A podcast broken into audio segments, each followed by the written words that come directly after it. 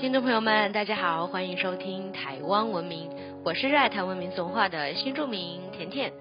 在我们前面的几期节目当中呢，有简单的跟大家介绍了一些农民历当中攸关我们生活大小事情的应用，从洗澡啊、剪头发呀，到生老病死这四个人生阶段啊，都有其吉凶喜忌。不知道大家在看农民历的时候呢，有没有注意过，在一个月当中啊，总会有那么几天被特别的标黑，还写着月破大凶、受死日。红杀日等等，看起来很吓人的注解。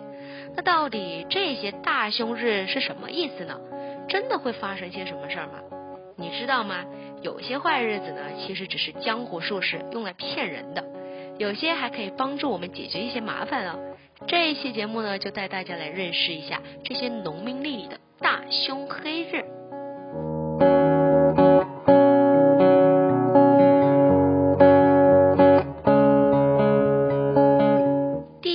就是刀针日，我相信应该有不少朋友翻阅农民历的时候呢，都应该有注意到有这么一个刀针日。从字面上来看，刀针呢就是刀与砧板，所以呢很容易让人联想到血光。在民间的禁忌中呢，所谓的刀针日呢，其实就是一个不宜拿刀、不宜见血的日子，否则啊就很有可能发生灾害。据说呢，刀针日这一天不宜伐木、起灶。针灸、穿割六处，就像是帮宠物结扎呀。还有一个就是裁婚衣，用现代化来讲呢，也就是裁制婚嫁的衣服，还有婚纱等。简单来说呢，就是在这一天呢，不适合拿刀，嗯，也不适合做一些切割啊、砍伐呀、穿刺的事情。所以呢，民间也有传言呐，在刀针日这天不宜开刀动手术的禁忌，否则呢，恐怕还会有下次。当然呐，这种说法呢，对于即将动手术的朋友们来说，无疑是相当令人恐惧的。不过，关于刀针日，古书当中呢，还有另外一种说法哦。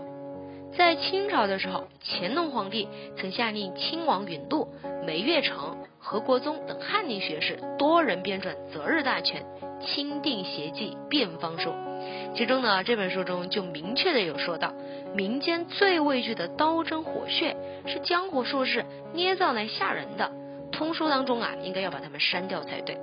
从这段话当中呢，我们可以理解，刀针日啊，可能真的没有什么实质上的杀伤力，只是用来吓吓人的。所以呢，请大家也不用太紧张。第二个要讲的呢，就是受死日。哎呀，这三个字应该听起来就感觉蛮可怕的吧？其实呢，受死。最早是用在祭祀、祈祷上的。传统上以十天干、十二地支来记录年、月、日、时，而随着月份的地支遇到日的地支而不同，会产生十二种不同的能量。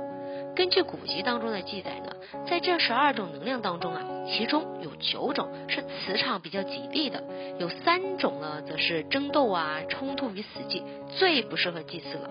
而其中的受死呢，正是最死寂的时候，所以啊，受死这一天呢，非常的不利于祈祷啊、祭祀。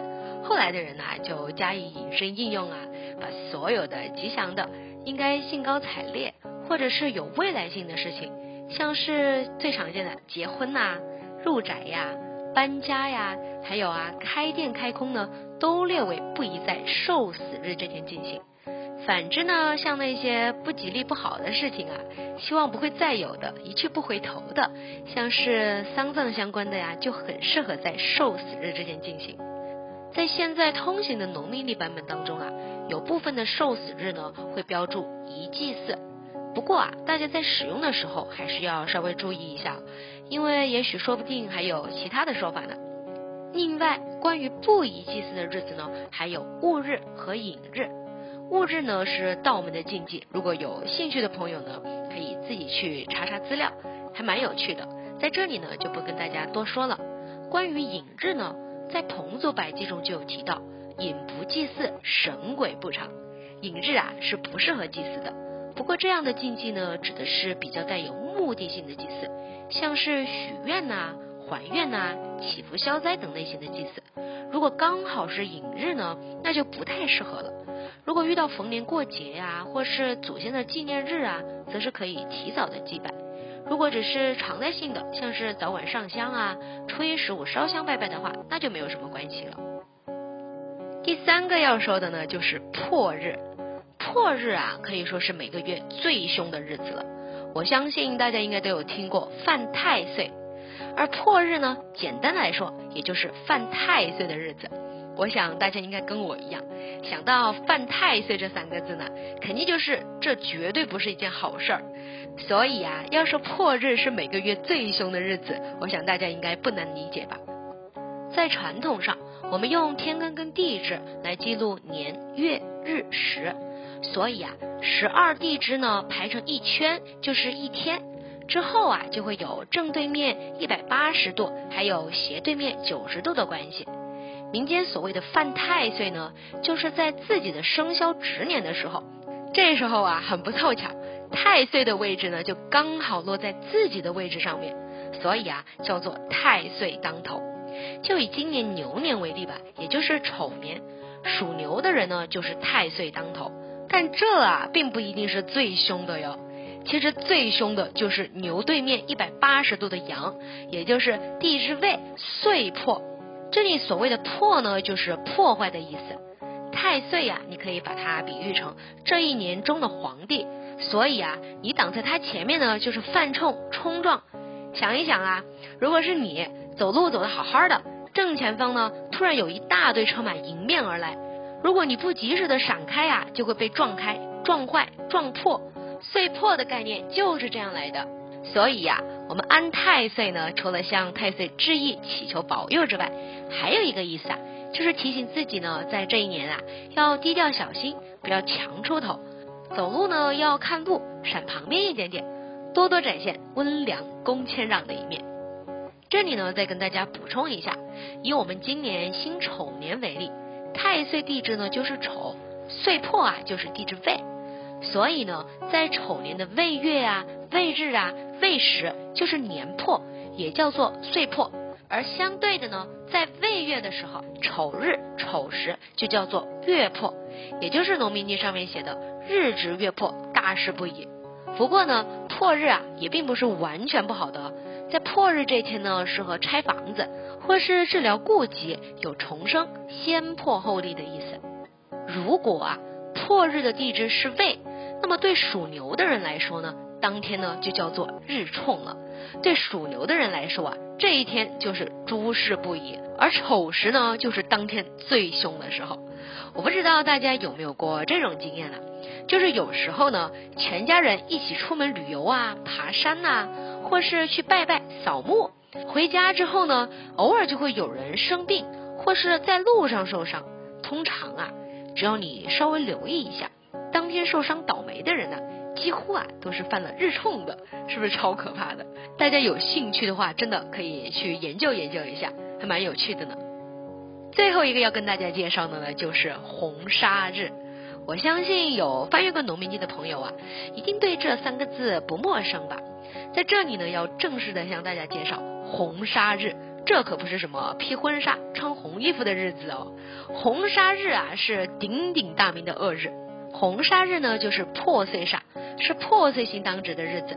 我们一起来看看古人是怎么描绘红砂日的：嫁娶犯红砂，一女嫁三家；起屋犯红砂，百日火烧家；出行犯红砂，必定不回家；得病犯红砂，必定见阎王。哇，从这里呢可以看出，红砂日啊，可以说是一个诸事不宜的日子，特别是对婚嫁更是忌讳。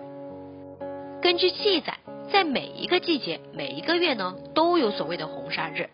在春夏秋冬这一年四季中，每个季节的第一个月被称为孟月，第二个月呢被称为仲月，第三个月也就是最后一个月被称为季月。